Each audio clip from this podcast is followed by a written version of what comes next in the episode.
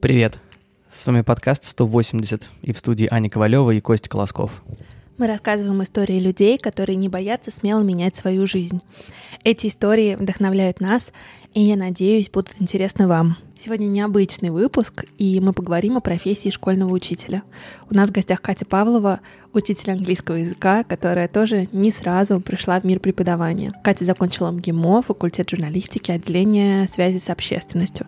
И несколько лет успешно работала по профессии. Детская мечта ее никогда не покидала, и Катя фактически решилась на большие перемены в жизни и стала преподавателем в школе. Важно заметить, что мы сегодня поговорим не только только о пути Кати, но и о современной школе, как выстраиваются отношения с преподавателями, как выстраиваются отношения с учениками, с их родителями, как э, их грузят на урок английского языка, как изменились учебники. Так что сегодня об этом всем поговорим. Привет, Катя. Катя, привет. Привет. Ну, расскажи нам, как э, произошло, в общем, это в твоей жизни? Ну, на самом деле, эм, мне кажется, класса до пятого, когда меня спрашивали, кем ты хочешь стать, э, я говорила учителем начальных классов.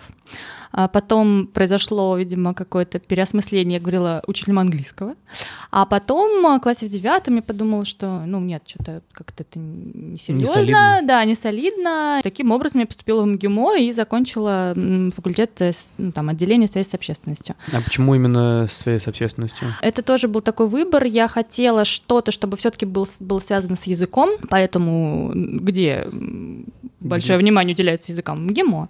А, вот. Э, но при этом, чтобы это было, ну, там, например, не какая-то чистая лингвистика, а что-то такое интересное. Но ты продолжала хотеть быть учителем или ты уже перестроилась морально? А, я не то чтобы продолжала хотеть, но во мне было вот это ощущение того, что мне очень нравилось взаимодействовать с детьми, там, э, вообще проводить ну, с ними время.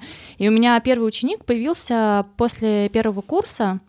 Ну, то есть я поняла, что мне, я хочу что-то делать там сама что я могу делать? Вот у меня есть, какой у меня есть ресурс? У меня есть английский язык и желание работать. И так вот у меня появился первый ученик, потом еще. И, в общем, все, ну, все то время, пока я училась, у меня были мои ученики, причем они так интересно ко мне приходили, как-то совершенно случайно, кто-то там советовал меня. Такое сарафанное радио. Да, причем одну девочку мне там на третьем как раз курсе мне моя одногруппница сказала, ты знаешь, что у меня там есть девочка, может, попробуешь? Я говорю, хорошо, я к ней приехала, и выяснилось, что она учится в той школе, которую я закончила. А мы говорим про движение в Инстаграме, про движение ВКонтакте, конечно, вот она. Да, вот, и плюс там после второго курса я ездила работать, у нас у школы был такой загородный свой, ну, как лагерь, ну, туда э, только наша школа ездила, он там ей много десятков лет принадлежал, и вот мы, я туда ездила как воспитатель, то есть я целую смену работала с детьми там у нас,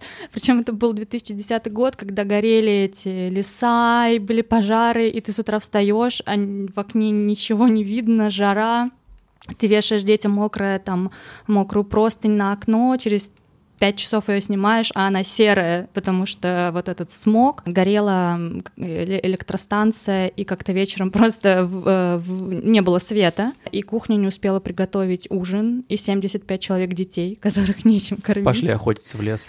Ну, практически. Ну, то есть это была такая, ну, это была прям такая... Тетя Катя, смотрите, я зайца поймал. Ну, примерно, да. Причем мы не могли с ними оставаться в здании, потому что в здании было, ну, темнее, чем на улице, то есть мы их вывели на улицу, и мы там три часа, нам надо было что-то что-то с ними делать на улице, там же их кормить, там же с ними играть. То есть вы просто решили поволонтерить? Моя классная руководительница, она знала, что я, что я хотела бы, и она нам предложила, и мы согласились. У нее были места, вот эти, ну, как вока... угу. ставки воспитателя, она нам предложила, мы согласились.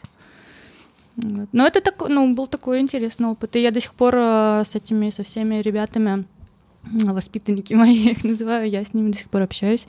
И они уже там все институты позаканчивали. Думаю, боже мой, ну в смысле институт закончил? Только что я там, ты бровь разбила, я тебе за, за, там, лечила тебя, а он уже... Но ты говоришь, что пять дней в неделю ты все таки работала по специальности. Да. А где ты работала и что делала? Первое мое место работы это была стажировка, оплачиваемая в IBM. Пиар, ну там это был отдел, маркетинга, пиар, э, это был отдел, который занимался там всяким оборудованием для торговых сетей. Ну вот это кассовые аппараты, вот это вот вся там, и центр обработки данных. Потом была еще одна тоже IT-компания. Вот, а потом, после окончания института, я подумала, что нет, я IT э, все довольна. Потом был fashion, я работала в отделе маркетинга Lacoste. Угу. Ну вот, собственно, сколько вот я там после окончания и до декрета, и, в общем, вот этой весной я уволилась оттуда уже там из декрета окончательно. Но тебе нравилось, или ты всегда понимала, что это временный этап? Ну, у меня так получилось, что я вот закончила, получила первое образование, и через месяц я отнесла диплом в э, пединститут. Я подумала, что, ну, хотя бы пусть у меня будет диплом. Ну, мало ли, как повернется жизнь, в принципе, быть учителем, дипломированным там учителем английского, ну, неплохо. Угу. И вот а вот можно тоже сразу... вопрос. А зачем э, диплом, если говорят, что вот после там э, условно окончания МГИМО все двери открыты и можно идти преподавать? Преподавать. Мне было интересно работа именно с детьми, и я хотела послушать возрастную психологию, там, основу педагогики, э, методику. все таки услышать, как это должно быть, ну, в каком-то таком академическом виде. А расскажи больше про процесс. Вот второе высшее в пединституте. Что это себя представляет? Какие дисциплины? Как это вообще происходит? Кто с тобой учился? Да, мне тоже интересно. Я не очень понимаю вообще, как э, они функционируют, потому что это самая неорганизованная организация, мне кажется, вообще из образовательных, потому что у нас все время были какие-то проблемы проблемы, мы на пятом курсе доздавали сессию за второй, ну, в общем, какие-то такие вопросы. Но, в принципе, это тот э, институт, который много уже, там, ну, десятков лет выпускает педагогов, и, в общем, ну, когда, мне кажется, когда я задумалась, там, пединститут, это был первый вариант, ну, который может быть. А ты, когда получала это образование, ты понимала, что вот сейчас будет диплом, и ты в итоге пойдешь условно в школу, в университет, или ты думала, ну, я продолжу работать в пиаре, а это всегда приятный бонус, там, могу выезжать в лагеря? Но когда я поступала, я вот так думала, что, ну, не помешает диплом. А потом у меня просто так совпало, что я заканчивала институт, находясь в декрете. И то есть я была в таком состоянии вообще подвешенном, и я могла подумать и не сразу выбирать, вот что дальше, куда выходить, чем заниматься. А во-вторых, все время в декрете я занималась с детьми, со взрослыми, там вот 8 месяцев было ребенку, когда я вот все набрала, мы переехали, я набрала учеников, и началась, в общем, страда. В 7, в 7 вечера я отдавала его мужу и шла. В общем, ты пример того, что жизнь после декрета, после родов есть. Да, и вообще, мне кажется, что вот это второе образование меня спасло, потому что я родила, через неделю я вышла на сессию.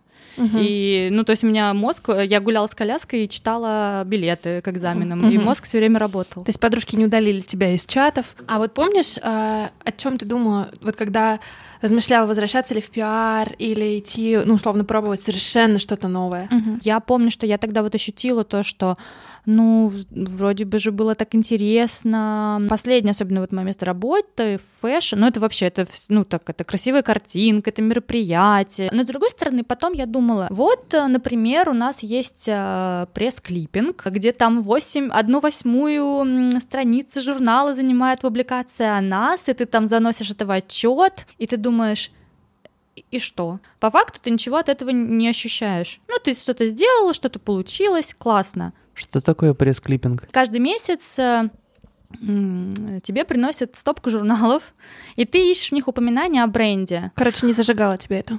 Ну, как-то не то, что... Ну, вот не было чувства, что ты что-то такое, ну, может, великое важное. сделал, ага. да, важное. А когда ты приходишь к ребенку, и он там на этом уроке не может построить предложение, а через три урока он, он уже может пять предложений построить, ты сразу, ну вот, то есть ты моментально видишь результат. И так получилось, что летом мне в июле директор моей школы, ну там они сейчас не директора, сейчас же школы там объединены в комплексы, ну руководитель моего э, здания в нашем комплексе, она мне позвонила и сказала, ты знаешь, вот у нас есть э, вакансия неожиданно появилась, а, не хотела бы ты попробовать? И я согласилась, и потом, мне кажется, недели две я даже ночью думала о том, что, боже мой, это же вот я пойду, и будет столько детей. И там еще сначала была речь о классном руководстве, я думала, ну как же это буду делать? Я вообще не понимаю, как с ними, ну, взаим... ну ладно, с детьми, это же надо с родителями как-то взаимодействовать, и как это совместить с семьей. Люди вокруг как восприняли? Вообще, это мне очень повезло, что меня как-то поддержали все. А расскажи про первый день. Ну вот ты две недели недели там промучилась, и вот ты выходишь в школу. Да, ну, это две недели я промучилась, потом я срослась с этой мыслью. И вот, да, и вот я вышла, а неделя начиналась э, в этом году с там 3 сентября. Ну, это был такой день, понятно, еще все половины были на линейке, кто-то приходил, уходил, выдать учебники, а можно я сбегаю туда. Вот, и на следующий день, во вторник, я пришла, и у меня был первым уроком третий класс. Их было 15 человек, это довольно много для языковой группы, но с ними все было вообще чудесно. И они, ну, маленькие они всегда, они очень такие, они очень всегда хотят у них еще такой возраст, когда они готовы, когда ты им задаешь вопрос, они там на перегонке, я, пожалуйста, спросите меня, я готов, я сделал, почему вы меня не спросили? Потом был э, пятый класс, ну, пятый такой класс, они переломные, потому что они только после начальной школы пришли в большую, вот, но там они, их было поменьше, и они тоже еще были на такой волне того, что новый учитель, им было интересно. А, вот. Потом были старшие, но вот мне со старшими, э, там, седьмые, восьмые, мне с ними было, ну, мне с ними легче эм, взаимодействовать, потому что с ними ты уже можешь поговорить. А то, что ты молода, тебе помогает или, наоборот, мешает? Ну, пока что, мне кажется, что помогает. А нет вот этого отсутствия авторитета, знаешь, как. У меня нет такого, что я учитель-друг. Ну, потому что друг не может э, оценки тебе выставлять за mm-hmm. как, и как-то тебя оценивать. Ну, во-первых, я уч... ну, всегда у меня был пример перед глазами моих учителей, которые не м, таким недешевым авторитетом, а просто каким-то человеческим очень, очень отношением к детям э, делали так, что в итоге до сих пор с ними там все общаются. И они, ну, и огромная еще поддержка была с их стороны, когда я пришла, потому что я пришла в свою школу, и они окружили меня такой большой заботой, и они спрашивали, как дела, там, как все, все ли нормально, чем-то помочь. А потом в первый день у меня был чудесный класс, третий Г, а, буква этого класса полностью описывает а, все происходящее внутри. Их было 10, я подумала... То есть э, гуманитарии. В общем, их было 10 человек, и мне, я подумала, ну 10, ну это же вообще... 10 третьеклассников. Ну что такого может быть? В общем, я после их урока вышла, меня трясло, а, я с трудом могла говорить. А ты говоришь, третьеклашки нормальные. Ну, нет, это просто такой класс. Это была моя главная закалка первых двух месяцев. Э, а что произошло? Почему? Ну, там это такой очень сложный класс. Как-то подобрался. Мне кажется, там был какой-то специальный отбор. Ну, потому что там очень сложные дети. Они, у них вообще отсутствуют э, какие-то э, границы поведения. Вот. И когда я с ними вообще первый раз столкнулась, я пошла узнать о них побольше у классного руководителя, у других учителей, которые с ними работают. Они мне сказали, ну да, это такой твой маленький крест, который придется немножко понести. Какие сейчас вообще дети в школе? Просто говорят, из года в год все становится хуже. Ну, мы, вот нам всю школу говорили, что до нас были классные дети, а сейчас я знаю, что и, и детям сейчас говорят, до вас были классные. Вообще надо понимать, что дети, дети сейчас совсем другие. Это дети, которые с рождения окружены гаджетами, огромным количеством информационных потоков. Ну, в общем, они другие. И невозможно этого не понимать что с ними нужно работать чуть-чуть по-другому, чем с детьми там 20 лет назад. Вот. Но с другой стороны, они такие же дети, у них такие же проблемы, у них такие же вопросы. А о чем дети разговаривают с тобой? Ну вот чем они делятся? Что спрашивают? Вообще спрашивают ли? Ну, конечно, когда я только появляюсь, а, ну просто сейчас тогда у меня получилось, что вот я первую четверть отработала в одном корпусе комплекса, а во вторую четверть пришла в другой. То есть у меня опять знакомство и опять при притирание, притирание с детьми. Ну, конечно, им всем интересно какой-то бэкграунд. Ну, конечно, им интересно, сколько вам лет и там, а почему... Ну, вот недавно меня спросили, а почему английский? Раз уж у нас с тобой э, такой разговор про современное поколение, у меня еще есть вопрос. А, мне кажется, что сейчас изменились подростки в школах. И вот когда мы заканчивали с вами школу, не такое внимание уделялось а твоему будущему пути и б то, тому, чему тебе, ну, что тебе нравится. Вот я смотрю просто сейчас на своего брата двоюродного, на сестру, и я вижу, что прям вот, ну, в классах типа 5-7, ну и постарше, естественно, а дети не так заточены на то, чтобы там супер круто учиться, как мы, да, во многом. Они больше, а вот а что мне нравится, а я буду заниматься там графическим дизайном или что-то. Вот есть такое? Вообще я столкнулась с тем, что очень многие дети сейчас на вопрос, что бы ты хотел делать в будущем, говорят, не знаю, просто хочу много зарабатывать. И им особо не важно, как, как именно. Но надо признать, что сейчас система такова, что 10-11 класс сейчас думает о том, как сдать ЕГЭ. и это, конечно, ужасно. Это реально большая проблема? Конечно. Почему? Потому что просто сам а, учебный процесс выстроен таким образом. Ну, я не могу говорить за другие предметы, но про английский язык. Сам, уче- сам учебный процесс выстроен таким образом, что ты должен не разговаривать с детьми, ну, на языке, что логично. Зачем учить язык? Зачем мы учим язык? Для того, чтобы на нем говорить. А они заточены на то, чтобы решать тесты. Даже если там, ну, там есть вопросы с открытым вариантом ответа, они все равно это должны делать так, как просит ЕГЭ. Я просто этим летом, перед тем, как устраиваться на работу, сейчас учителя должны тоже сдавать ЕГЭ. Я имела этот опыт, у меня было, были ошибки, и мои ошибки были связаны именно с тем, что я не вписалась в формат. Ну, то есть я неправильно, не то, чтобы я там слово неправильно написала или неправильно выбрала вариант ответа, а в том, что я от свой устный ответ начала не с той фразы. То есть вот именно письмо ты должен написать именно вот так. Вот с этого начать и вот этим закончить. Короче, отрубают творческую свободу. Абсолютно. А у меня сейчас такой класс есть, десятый класс, там а, группа одни девочки. Ого. Да. Это как так? Ну вот так вышло. Они гуmanитарный класс, их поделили Я в по, по профилям. Да. Ну, это в моей группе. Но я спросила, а сколько а вообще есть у вас мальчики? Они сказали, да, у нас в классе 21 человек, 5 мальчиков. У меня было четыре мальчика Ну вот, и 23 девочки. классно, им повезло. И они у меня сидят, геями. и они у меня сидят, э, один урок, они сидят, и я вижу, что между нами просто стена. Почему? А, они, ну, у них не очень высокий уровень языка к 10 классу, и они, ну, как-то настороженно, в общем, ко мне относятся. Вот один урок мы так провели в такой атмосфере, второй, а потом у нас был там такой сдвоенный урок в пятницу, седьмой, восьмой, когда мы уже все на таком эмоциональном дне, и я говорю, девочки, Давайте мы с вами просто поговорим, потому что у меня нет задачи вас заставить, насадить на вас эти знания, мне надо вам помочь. А, Мне просто нужно понять, какие вообще у вас отношения с, с языком, и, и что и как получилось так, что вы в гуманитарном классе, а у вас э, такое вообще не, дружба с гуманитарными предметами. И, а, и выяснилось, что они все там, одна рисует, другая там хочет поступать в консерваторию, третья м, эм, хочет делать, эм, м, как это называется, декорации в театре. Ну, то есть они говорят, понимаете, мы вообще не инженеры, но и так себе гуманитарии. Ну, просто вы- выбирая между инженерным классом и гуманитарным, логично, что они выбрали м, гу- гуманитарное направление. Ну и все, я просто с ними поговорила и поняла, что нам с, с ними, значит, конечно, мне очень интересно обсуждать, а, я не знаю, там, тех- технические новинки. Ну, то есть с ними просто надо немножко по-другому тот же учебник использовать, с другого бока на него смотреть. А кому проще преподавать, мальчикам или девочкам? У меня тут был интересный э, эксперимент, э, потому что во второй, в, десят, в другом десятом классе у них там э, 9 мальчиков и одна девочка в группе. Она все время болеет, поэтому в основном я работаю только с мальчиками.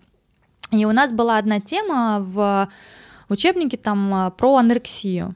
И, и я сначала это обсу- обсудила с девочками, а потом с мальчиками. Мне было интересно посмотреть, разный ли будет взгляд на эту проблему у них или нет.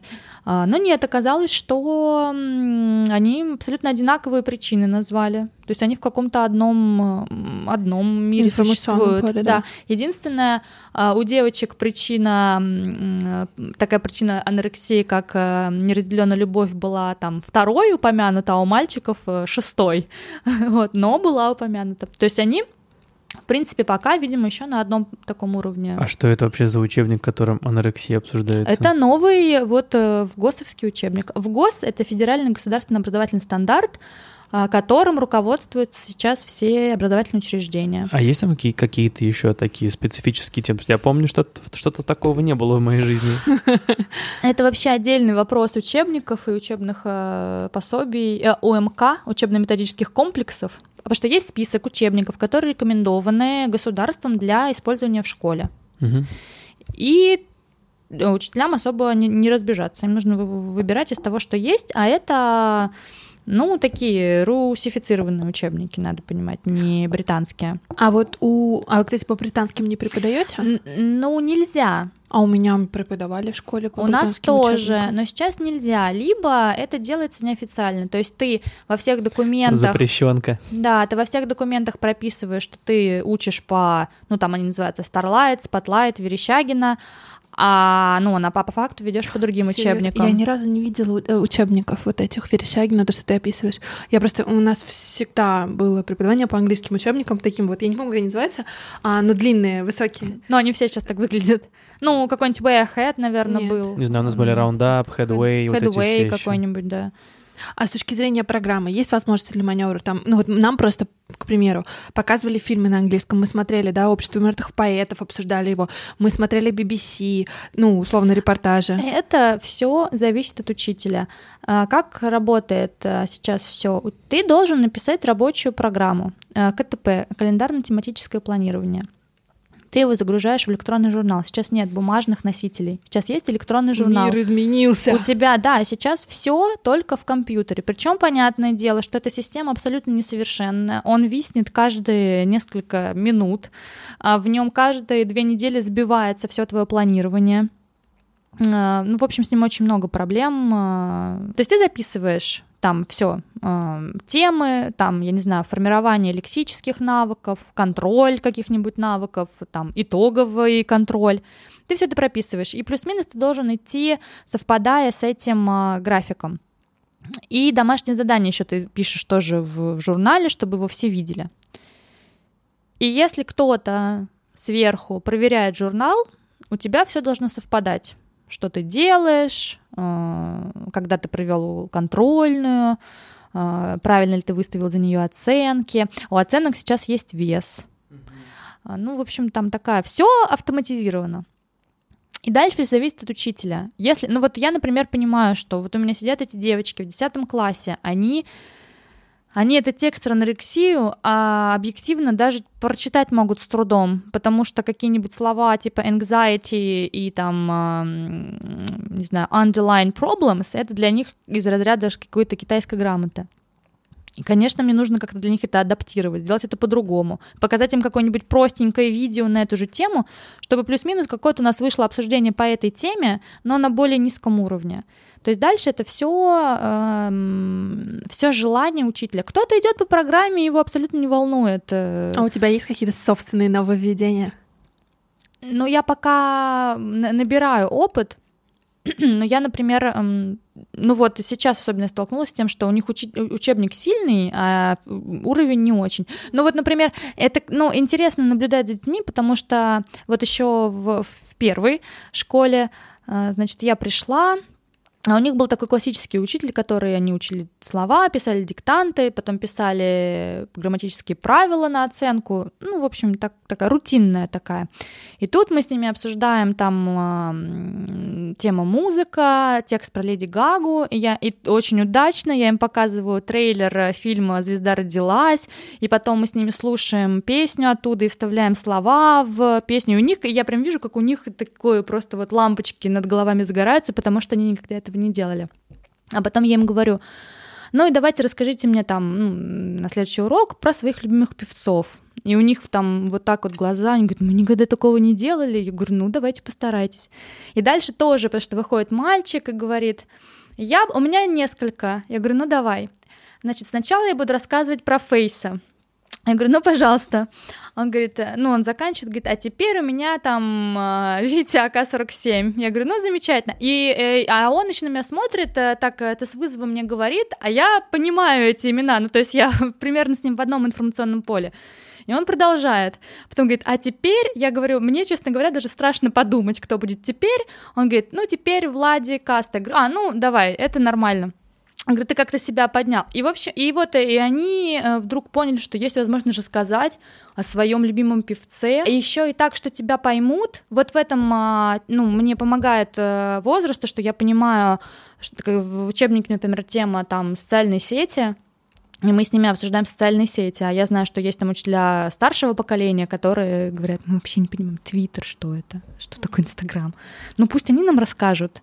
А, Ну, детям, конечно, это интересно, но вот интереснее, когда так происходит. А сейчас, когда я пришла вот в новую школу, она не языковая, она больше такая математическая, у них вообще язык, ну, язык всегда был вот на таком тест э, написали, и тут вдруг я их начала что-то спрашивать. И они первые два урока на меня смотрели вообще в ужасе. Вот, а потом а, я увидела, что вот в девятом классе, ну тоже такие уже довольно взрослые дети, они на меня так насторожно смотрели, а сейчас они мне, у них у нас еще там такая тема благодатная, а, еда, рецепты. И все, и девочка, которая первые два урока вообще старалась сделать вид, что она не отсюда, она теперь тянет руку и говорит, я, я сделала, можно, спросите меня. И, ну, вот как это сравнить с тем, что ты написал, что напоминание о Лако заняло одну двенадцатую полосы? Ну, вообще не, не ну, короче, по пиару вещи. ты не скучаешь. Ну, иногда так накатит, думаю, какое-нибудь мероприятие смогло бы быть красивенькое, там селебы Но пригласить, ты же можешь в школе открыть. организовывать мероприятие. Ну, ну с селебами.